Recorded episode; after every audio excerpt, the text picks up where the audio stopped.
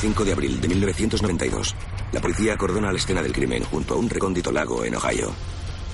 Un pescador de 44 años ha sido víctima de un despiadado asesinato.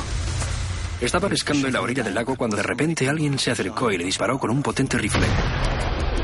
La policía no tarda en poner en alerta a la población y en ponerse en busca de un escurridizo asesino en serie que ataca a sus víctimas en el campo. La gente tenía miedo, mucho miedo. Sabíamos que el asesino estaba al acecho y que la población corría un grave peligro.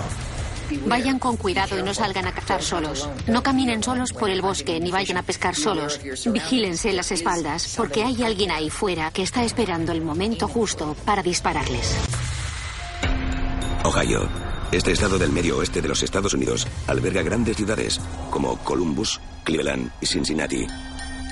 Pero también presume de extensas áreas rurales, especialmente al este de la región, al pie de los montes Apalaches. Posee una gran cantidad de parques naturales y bosques y es un destino muy popular entre los amantes de las actividades al aire libre.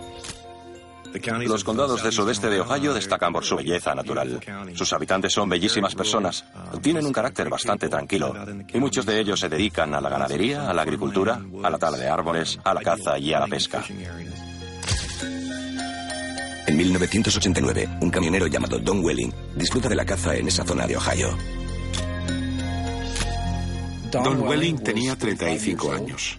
Vivía solo y era una persona bastante atlética. Le gustaba mucho hacer deporte y a menudo iba al gimnasio. Salía a correr o a caminar.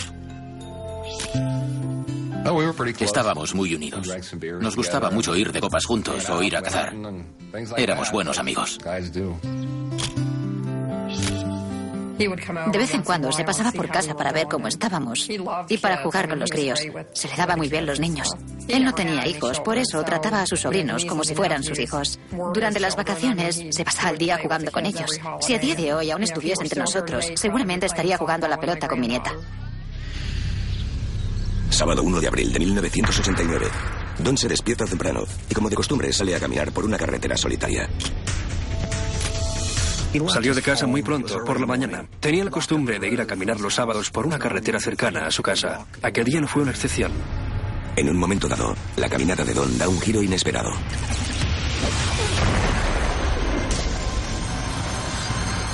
Momentos más tarde, un conductor encuentra su cuerpo tendido sobre la carretera.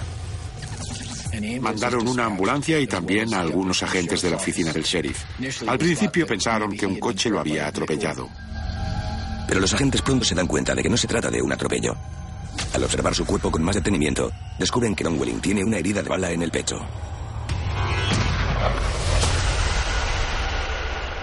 Acababa de llegar a casa después del trabajo y me los encontré a todos allí sentados y con caras largas.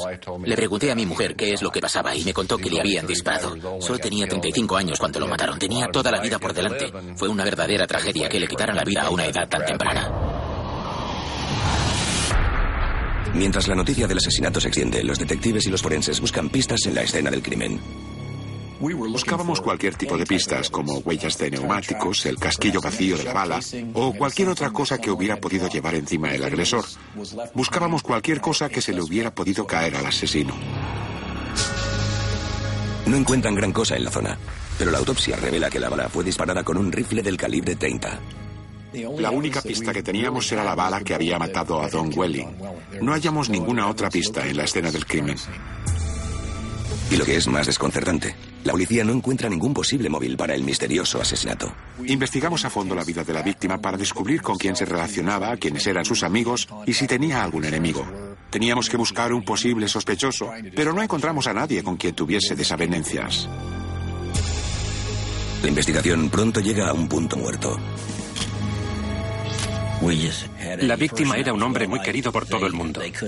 Nadie podía comprender cómo alguien había podido asesinarlo. En aquel momento no había ninguna prueba ni ningún motivo por el que presuntamente alguien hubiese podido matar al señor Welling.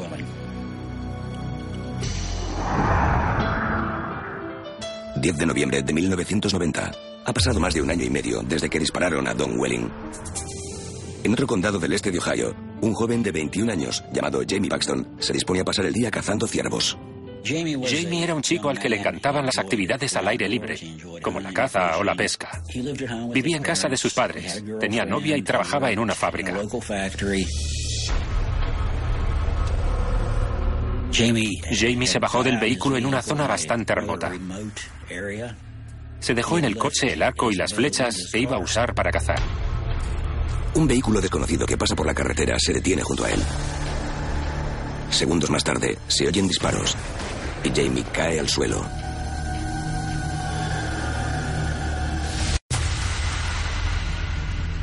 La policía se persona en el lugar tras recibir la llamada del vecino que ha encontrado el cadáver de Jamie. Cuando llegamos vimos que su vehículo estaba aparcado junto a la carretera. Había una zona con mucha hierba que hacía un poco de pendiente y allí es donde yacía su cuerpo.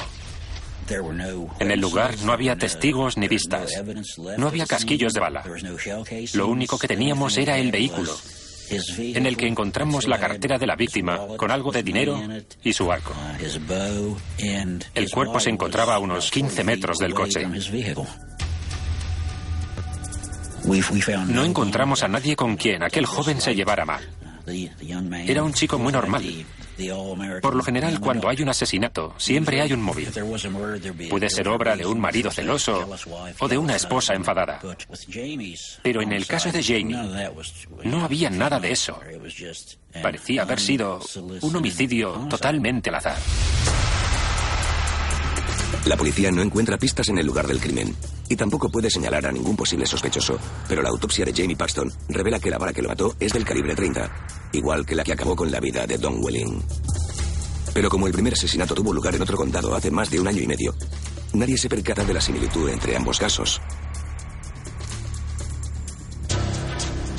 Sin embargo, la investigación del caso más reciente da un gran paso adelante. La madre de Jamie Paxton, en busca de respuestas, emprende su propia investigación y envía una carta al director de un periódico para hacer un llamamiento al asesino de su hijo. La señora Paxton, afectada como lo estaría cualquier madre en su situación, participó de forma muy activa en la investigación.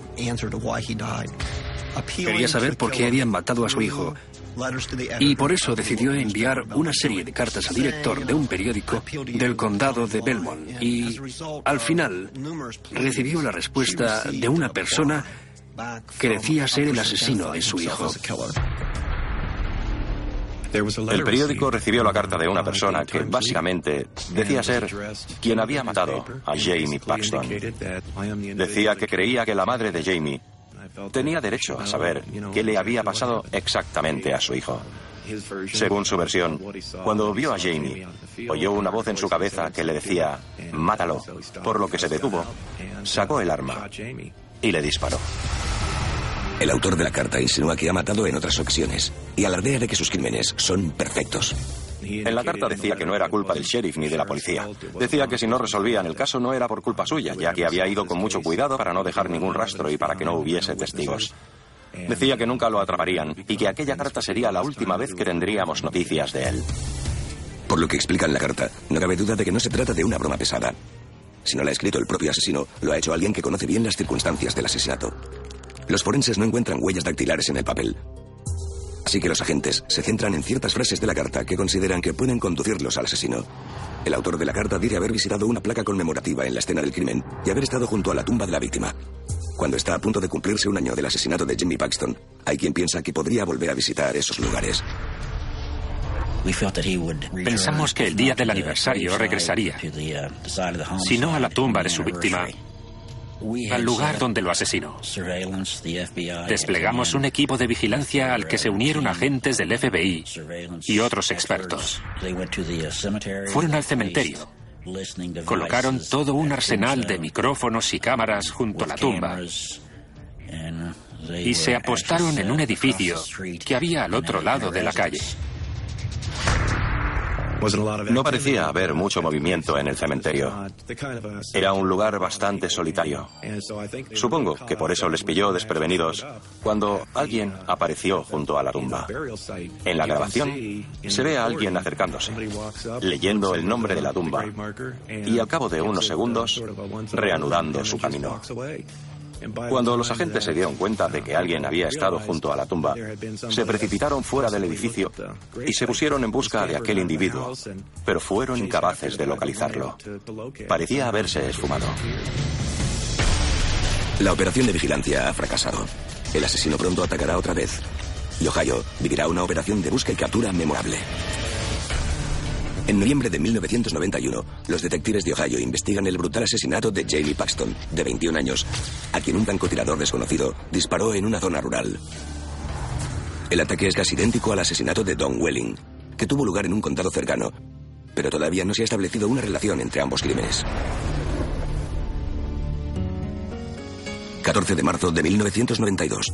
En el condado de Coshocton, al este de Ohio, un hombre de 48 años llamado Claude Hawkins se levanta temprano con la intención de dedicar el día a su pasatiempo favorito. Claude Hawkins estaba casado y tenía hijos. Era empleado de una siderúrgica y al parecer era un tipo muy trabajador. Iba todos los días a trabajar y no se metía con nadie, por lo que no tenía ningún enemigo. Durante su tiempo libre le gustaba mucho ir a pescar. Aquel día cogió sus cosas y aparcó el coche junto a la presa del río Willow, donde tenía intención de ponerse a pescar. Le gustaba mucho pescar en los riachuelos que había en aquella zona. Aquel día se puso a pescar en la presa del río Willow. Pero de repente alguien le disparó en la espalda desde la carretera. Ese mismo día, la policía que investiga la macabra escena no encuentra más pista que el propio cadáver. Trasladan el cuerpo de Claude Hawkins para hacerle la autopsia. Mediante un examen con rayos X, tratan de localizar la bala que acabó con su vida. La bala se partió en pedazos al atravesar el cuerpo de la víctima. Muchas veces, cuando la bala se dispara con un rifle en lugar de una pistola, se hace añicos mientras atraviesa el cuerpo. Esto es debido a la gran velocidad que alcanza al dispararse con un rifle. En este caso, había fragmentos de bala en el cuerpo que indicaban que el asesino podría haber utilizado un rifle en lugar de una pistola para disparar. Con la esperanza de que los exámenes balísticos identifiquen el arma del asesinato, la policía del condado amplía su investigación. Cortamos la circulación de la carretera. Durante dos o tres días estuvimos hablando con todo el mundo que encontramos en la carretera solitaria donde lo asesinaron, en busca de testigos o posibles pistas. Pasamos semanas investigando la vida de Claude Hawkins.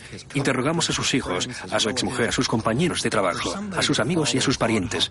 No sabíamos exactamente por qué alguien habría podido seguir a Claude Hawkins por aquella pequeña carreterucha para dispararle por la espalda y luego marcharse. Como no encontrábamos ningún motivo, empezamos a pensar que no sería un caso aislado. Y entonces fue cuando recordé aquel otro caso. En busca de algún vehículo, Daniel Ryok recuerda el asesinato de Don Welling en 1989. Aunque no está al tanto de los detalles del caso, se pregunta si lo resolvieron.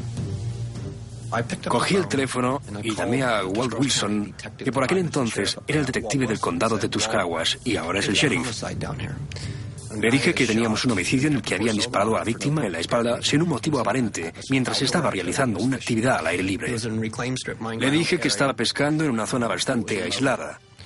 Le pregunté si el caso era parecido al de Donald Welling y me dijo que sí. Nos preguntábamos si los dos homicidios podrían estar relacionados. Es Rayo que envía un deletipo a las policías de los diversos condados del este de Ohio y a las de varias regiones fronterizas en busca de otros casos similares, y no tarda en descubrir el caso de Jamie Paxton. Aunque el examen balístico revela que a la víctima más reciente, Claude Hawkins, le dispararon posiblemente con un rifle Mauser sueco de 6,5 por 55 milímetros en lugar del rifle del calibre 30 utilizado en los casos anteriores, todavía existe una similitud alarmante entre los tres asesinatos. También sale a la luz el caso de un reciente tiroteo en el condado cercano de Muskingum. A finales de 1990, Kevin Loring, de 30 años, fue hallado muerto tras separarse del grupo de amigos con el que había salido a cazar. En un principio, el condado de Muskingum consideró que fue un accidente por parte de algún cazador de ciervos desconocido. Conocía bastante bien a los detectives que trabajaban allí y les dije que creía que su caso estaba relacionado con el nuestro. Al caer la noche, la policía se da cuenta de que los cuatro asesinatos aleatorios cometidos en diversos puntos del este de Ohio podrían ser obra de un solo criminal. Decidimos organizar un equipo de investigación con agentes de cada uno de los condados en los que se habían cometido los homicidios, además del FBI, con la intención de investigar los casos y descubrir si estaban relacionados. Pero antes de que realicen ningún avance, otro despiadado ataque tiene lugar en una zona rural remota. La víctima es Gary Bradley, un hombre de 44 años al que dispararon mientras pescaba solo. Teníamos el presentimiento de que el asesino era el francotirador al que estábamos buscando. La autopsia parece confirmar las sospechas. A Gary Bradley también le han disparado con un Mauser sueco de 6,5 por 55 milímetros. El mismo tipo de arma que utilizaron para matar a Claude Hawkins. Ya teníamos cinco homicidios que investigar. No teníamos ninguna pista ni ningún sospechoso. El equipo de investigación solicita la ayuda de la Unidad de Ciencias de la Conducta del FBI. Comparando las características de los asesinos en serie de todo el mundo, esta unidad se especializa en la elaboración de perfiles criminales que pueden ayudar a la policía a identificar a posibles sospechosos. El perfil del FBI que recibimos decía que la persona que estábamos buscando era probablemente un varón blanco de mediana edad, muy inteligente y solitario. Era alguien a quien le fascinaban las armas de fuego y que disfrutaba matando, no solo a seres humanos, sino también a perros y gatos. Cuando su necesidad de matar se hacía más impetuosa, era cuando asesinaba a seres humanos. Gracias a esta descripción, la policía se da cuenta de que una oleada de matanzas indiscriminadas de ganado en la región oriental de Ohio puede ser obra del mismo hombre. Además, como todos los asesinatos, a excepción de uno, tuvieron lugar en sábado, la policía cree que es posible que el asesino trabaje a tiempo completo durante el día. También pensamos que el asesino tenía que vivir por aquí. Se sentía muy a gusto en estos condados. Iba y venía a sus anchas y parecía conocer bien la zona. Por eso pensamos que o bien vivía en la región o bien viajaba de forma muy frecuente aquí. En agosto de 1992, con la idea de advertir a la población y de solicitar su ayuda, el equipo de investigación hace público su trabajo. Tuvimos una rueda de prensa con todos los investigadores y explicamos que estábamos investigando aquellos crímenes que parecían ser obra del mismo asesino en serie. Explicamos por qué creíamos que estaban relacionados, describimos un poco el perfil que habíamos confeccionado y animamos a la población a que llamaran al 800 o a cualquiera de los detectives si tenían alguna información que pudiera sernos útil para la investigación. La noticia desata el miedo entre los habitantes de la región. Era terrible. La nuestra es una comunidad muy pequeña en la que muchas personas a menudo salen a cazar o a pescar y la gente tenía miedo de seguir con su día a día. La oficina del equipo de investigación recibe cientos de llamadas en los días siguientes. La policía cree que es cuestión de tiempo que el peligroso individuo al que buscan ataque de nuevo. Agosto de 1992. En Ohio, un equipo de investigación compuesto por agentes de la policía local y del FBI anda tras la pista del asesino en serie que dispara a sus víctimas en remotas zonas rurales. Cinco hombres ya han sido asesinados. Y la población de la región está alertada del modus operandi del asesino. La gente tenía miedo. Todo el mundo estaba bastante inquieto. Los medios de comunicación mantenían a la población informada al minuto. Advertían que no era recomendable salir a cazar o a pescar si no era en compañía de alguien. Decían que tenías que vigilar siempre a tu alrededor porque en cualquier momento podía haber alguien apuntándote con un arma. El pánico generalizado desata una oleada de llamadas a la línea directa del equipo de investigación.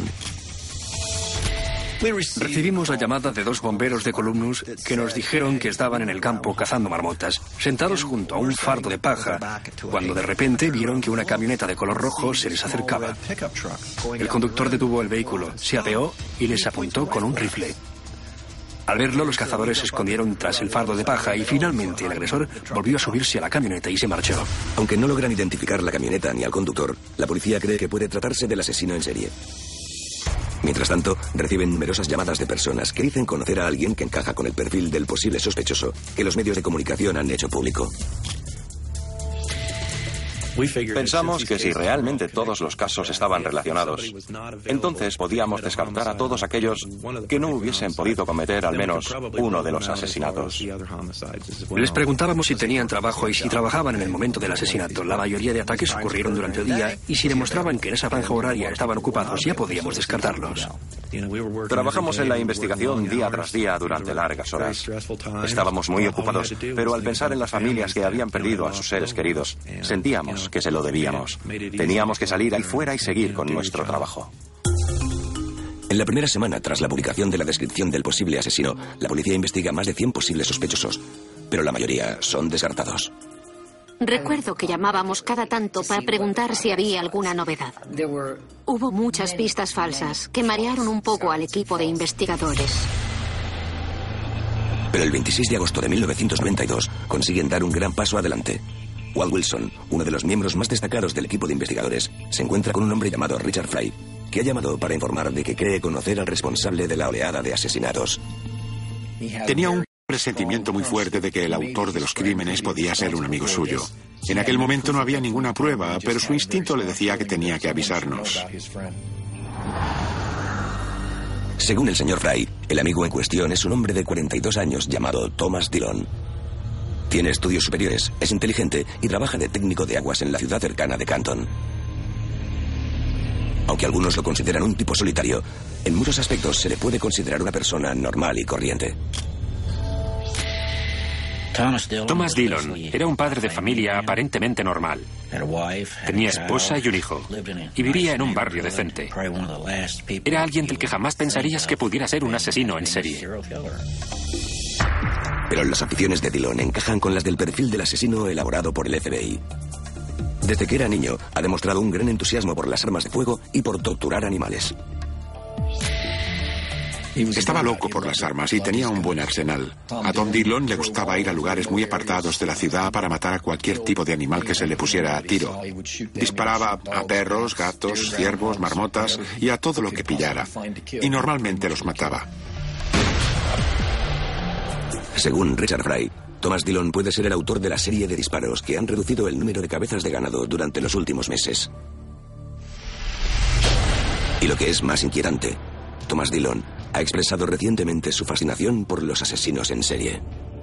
Dijo haber leído libros sobre asesinos en serie y también que tenía mucho tiempo para visitar aquellas zonas. Uno de los principales motivos por los que el señor Fry sospechaba del señor Dillon es que en una ocasión éste le preguntó si creía que alguna vez había matado a alguien. Empezó a bromear sobre el tema. Creo que fue entonces cuando el señor Fry tuvo más claro que nunca que Tom Dillon podía ser perfectamente el autor de los asesinatos. Tras el encuentro con Richard Fry, Walt Wilson emprende la investigación del nuevo sospechoso. Aunque jamás han detenido a Thomas Dillon por disparar a animales, en una ocasión lo condenaron por estar en posesión de una pistola y de un silenciador sin registrar. Y el juez le impuso la prohibición de llevar consigo cualquier tipo de arma de fuego. Pero lo más inquietante es saber dónde estaba el día de los asesinatos. Una de las primeras cosas que hice fue contactar con el supervisor de la compañía de aguas de Canton. Hablé con él y le pedí una copia de los horarios de Tom Dillon y vi que trabajaba de lunes a viernes. Tenía los fines de semana libres y curiosamente muchos de los crímenes habían tenido lugar en sábados y domingos. Pero al contrario de muchos otros posibles sospechosos a quienes ha investigado la policía, Thomas Dillon también tenía el día libre el miércoles en que Kevin Loring fue asesinado. Tom Dillon se tomó aquel día libre. Su vehículo también concuerda con la descripción que proporcionaron los cazadores el día de aquel sospechoso incidente. Saqué unas cuantas fotografías de Tom Dillon subiendo a la camioneta después del trabajo. El vehículo era un Toyota de color rojo, muy común entre los habitantes del condado. Poco a poco íbamos descartando todas las pistas falsas que habían llegado a la oficina. Pero con Tom Dillon pasaba todo lo contrario. En lugar de encontrar motivos para descartarlo, cada vez nos parecía más sospechoso. Al final pasó a ser el objeto principal de la investigación. Cuando empiezan a vigilar a Thomas Dillon más de cerca, las sospechas serán aún mayores, sobre todo cuando los investigadores observen sus tendencias violentas de primera mano. Septiembre de 1992. En Ohio, un equipo de investigadores está tras la pista de un asesino en serie que ha disparado a cinco hombres que se encontraban en zonas rurales remotas. El principal sospechoso es Thomas Dillon, de 42 años, un fanático de las armas, conocido por su afición a disparar a animales. Aunque la policía no dispone de suficientes pruebas para detenerlo, coincide con el perfil del asesino elaborado por el FBI y no trabajaba los días en que tuvieron lugar los asesinatos. Tenían la convicción de que era el asesino y por eso pasó a ser el centro de atención en la investigación. Aún así, no había nada que demostrara que era el responsable de los tiroteos. No había ningún testigo que corroborara que estábamos buscando a un varón blanco de tal estatura o de tal peso, ni que tenía un coche rojo. Nadie había visto nada, no había casquillos de bala ni huellas dactilares, no había nada que lo relacionara con los asesinatos. En busca de algo que les permita avanzar en la investigación, el equipo comienza a seguir a Dillon durante su tiempo libre, que en gran parte pasa bebiendo cerveza mientras conduce por las carreteras secundarias del este de Ohio. Para evitar ser descubiertos, envían una avioneta que dirigirá a los vehículos camuflados desde el aire. Queríamos ver cuál era su patrón de conducta, a dónde iba normalmente, si volvía a los lugares donde ocurrieron los crímenes, si visitaba las tumbas de las víctimas o si estaba al acecho de una próxima víctima. Nos preocupaba muchísimo que Todd Dillon tratara de asesinar a alguien mientras lo teníamos bajo vigilancia. En una ocasión había una mujer corriendo junto a la carretera y disminuyó la velocidad al pasar junto a ella. Desde la avioneta nos informaron de la situación, de que había una mujer corriendo y él cada vez iba más despacio. Se nos puso el corazón a mil por hora, porque no sabíamos qué iba a pasar. Desde la avioneta luego nos dijeron que no nos preocupáramos porque ya había pasado de largo. Fue un alivio. Pero para nuestro disgusto, Dillon giró hacia la derecha unos metros más adelante. Los agentes de la avioneta nos avisaron a gritos de que estaba girando de nuevo hacia la derecha y que pensaban que quizás estaba intentando volver hacia la mujer. Cuando nos lo dijeron por tercera vez, ya se le veían las intenciones. No sabíamos si pasar a la acción o esperar a ver qué ocurría. Recuerdo que Dane y yo estábamos sudando la gota gorda. De repente, desde el helicóptero nos dijeron que la mujer que corría se había metido en el bosque. Decidimos que tendríamos que pasar a la acción para evitar que pudiera hacerle daño. A principios de noviembre, el equipo de investigación sigue a Dillon a una feria de armas de Cleveland, donde se hace con una pistola semiautomática del calibre 25, con lo cual comete una infracción de la sentencia que le impuso un tribunal federal por tenencia ilícita de armas. Durante los próximos días, en la zona rural de Ohio donde reside, exhibe sin tapujos su afición por el uso de armas de fuego y por los actos vandálicos. Era un hombre de 42 años, pero parecía más bien un delincuente juvenil. Disparaba objetos como señales de stop o medidores de electricidad. Él solito se montaba su propia oleada de actos vandálicos. Aunque el equipo de investigadores podría detenerlo por la reciente adquisición de un arma, temen que hacerlo ponga en peligro el principal objetivo de su investigación. Solo teníamos un intento para que le impusieran una condena acorde con la gravedad de sus actos. Si lo hubiésemos detenido en aquel momento, solo le habríamos podido acusar de comprar aquella pistola. No habríamos podido cerrar el caso de los homicidios. Lo habrían condenado a seis meses de cárcel y al final lo habrían puesto en libertad. 10 de noviembre de 1992. En el segundo aniversario del fallecimiento de Jamie Paxton, el equipo de investigación espera conseguir un nuevo avance en el caso. En la carta anónima que un periódico local recibió el año anterior, el asesino de Jamie Paxton aseguró que a menudo visitaba la escena del crimen y el cementerio del condado cercano de Belmont. De hecho, varios agentes observaron una figura misteriosa de forma fugaz el año anterior, el día del primer aniversario del asesinato. Si Thomas Dillon es el asesino, una visita a cualquiera de esos lugares podría delatarlo. Aquel día en particular no se acercó al condado de Belmont. Solo salió de casa para barrer las hojas del jardín, por lo que nos quedamos bastante decepcionados.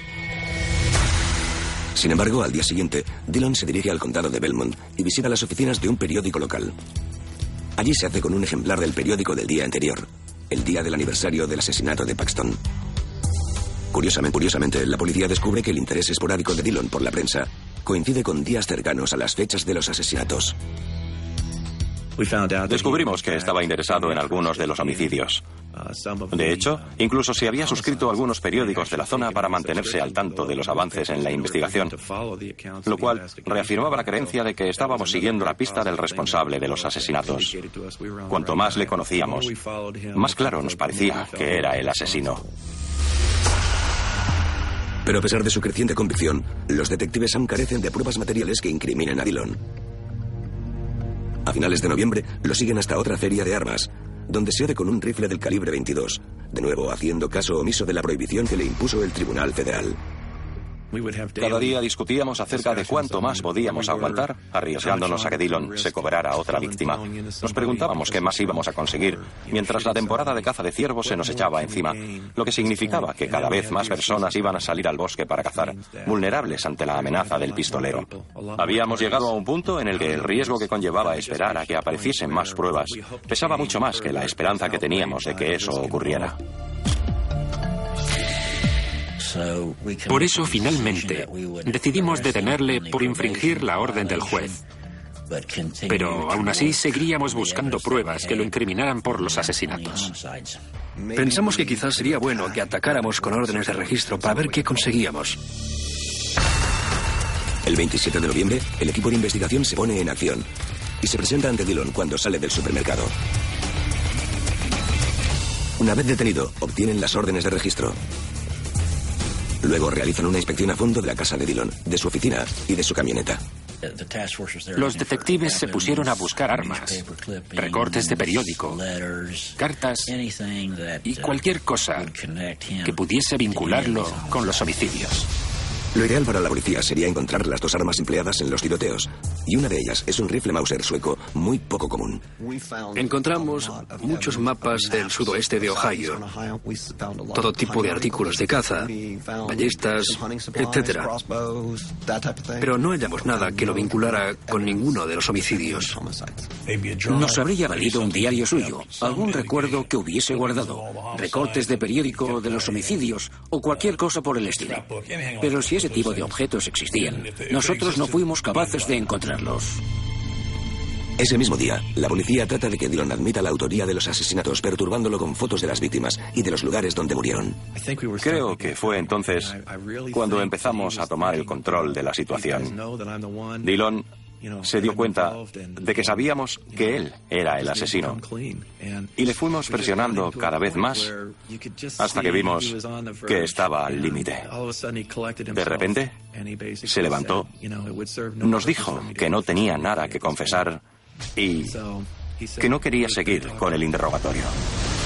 El equipo de investigación realiza un último intento de recopilar pruebas materiales que relacionen de forma directa a Dillon con los asesinatos. Si fracasan, un asesino en serie quedará en libertad y podrá volver a matar. Diciembre de 1992. En Ohio, un equipo de investigadores ha detenido a Thomas Dillon, de 42 años. Aunque todavía buscan pruebas materiales que lo relacionen con los crímenes, están convencidos de que es él quien siguió y disparó a traición a cinco hombres en el campo. Recuerdo la rueda de prensa que dio el grupo de investigación el día que anunciaron que lo habían encontrado. Creo que fue un gran alivio para la gente saber que tenían a alguien detenido. Fue una gran sorpresa para todos. Estábamos muy contentos de que al fin lo hubieran atrapado. Hacía tiempo que por esta zona se respiraba mucha tensión. A la gente no le hacía ninguna gracia que alguien así estuviese acechando por nuestra pequeña región. Fue un gran alivio para todos cuando supimos que lo habían capturado. Además de la información sobre el detenido, los investigadores hacen pública la lista de armas que están buscando entre las que se encuentra el Mauser sueco utilizado en dos de los asesinatos. Solicitaban la ayuda de quienes conocían a Thomas Lee Dillon. Necesitaban alguna pista que les permitiera avanzar en la investigación y acusar al sospechoso de los asesinatos. El 4 de diciembre, la investigación da un gran paso hacia adelante. Un distribuidor de armas ve la fotografía de Dillon en el periódico y recuerda haber hecho negocios con él comprueba entre sus documentos y se da cuenta de que el 5 de abril, el mismo día que dispararon a Gary Bradley, Thomas Dillon le vendió una Mauser sueca. Igual que la que los investigadores están buscando. Ese mismo día, agentes del equipo de investigación se encuentran con el comerciante para comprobar las pruebas. El caballero que tenía el rifle me dijo que no solo había comprado el arma, sino que también los accesorios y toda la munición que tenía, que todavía estaba en las cajas originales. Nos mostró el recibo de la compra que contenía información, como la fecha de la operación, el lugar o incluso la firma de Dillon. Era la prueba que necesitábamos. Hasta aquel momento los investigadores estaban convencidos de que estaban ante el responsable de los asesinatos, pero eran simples conjeturas. Para condenarlo necesitaban pruebas más concretas y no las tenían. Y tampoco había ningún testigo, pero todo cambió cuando encontraron el rifle. Los exámenes balísticos confirman que el Mauser sueco que Dillon vendió al distribuidor de armas es el mismo rifle con el que asesinaron a Gary Bradley. Teníamos pruebas que relacionaban a Tom Dillon con el rifle y pudimos demostrar que ese rifle había sido el arma utilizada para asesinar a Bradley. Así que Dillon ya era nuestro. En enero de 1993, Thomas Dillon es procesado por los dos cargos de homicidio con ensañamiento de Gary Bradley y Claude Hawkins. Recuerdo que en la calle todo el mundo lo miraba mientras lo acompañaban del calabozo a los juzgados. Había un montón de gente a su alrededor y Dillon parecía estar disfrutando con ello. Le gustaba ser el centro de atención. Y parecía que cuanto más lo miraban, más se crecía. Parecía un tipo totalmente normal, alguien en quien ni te fijarías si te cruzaras con él por la calle. No sé cómo debería ser el aspecto físico de un asesino, pero les puedo asegurar que todo